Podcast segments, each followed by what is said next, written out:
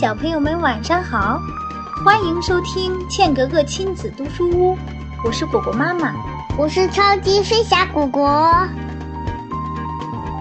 今天的睡前故事名字叫《守株待兔》。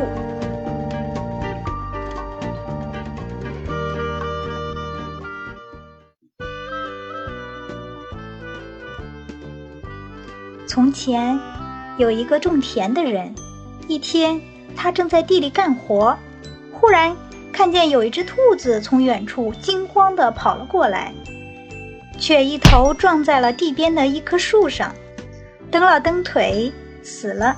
种田人见此情景，忙放下锄头跑过去将兔子拎了起来。他太高兴了，没费一点力气。就拾到了一只又肥又大的兔子，今晚可以美美的吃上一顿了。还没等收工，他就拎着兔子回家了。刚一进门，妻子见他手里拎着一只兔子，便笑着问：“这是从哪儿抓来的兔子呀？”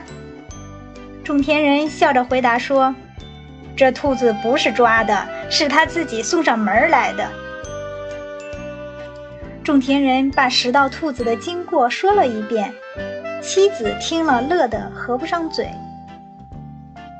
然后他妻子做了一顿美味可口的兔子肉吃，并对他说：“你能天天擒一只兔子回来，我就天天给你做好吃的。”从此以后，这个种田人就丢下了锄头，放下了其他的农活，整天坐在大树旁边。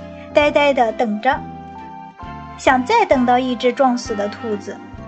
时间一天天过去了，再也没有第二只兔子跑来撞死在树上了。这时，他的田里已经长满了青草，荒得很厉害。人们听说这事后，都把他的这个故事当成了笑柄。好了，小朋友们，今天的故事就讲到这里啦。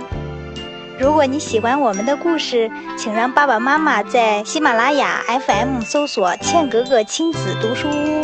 欢迎继续关注我和妈妈讲故事，更多精彩内容等着你哟！啦啦啦，我们下次再见喽。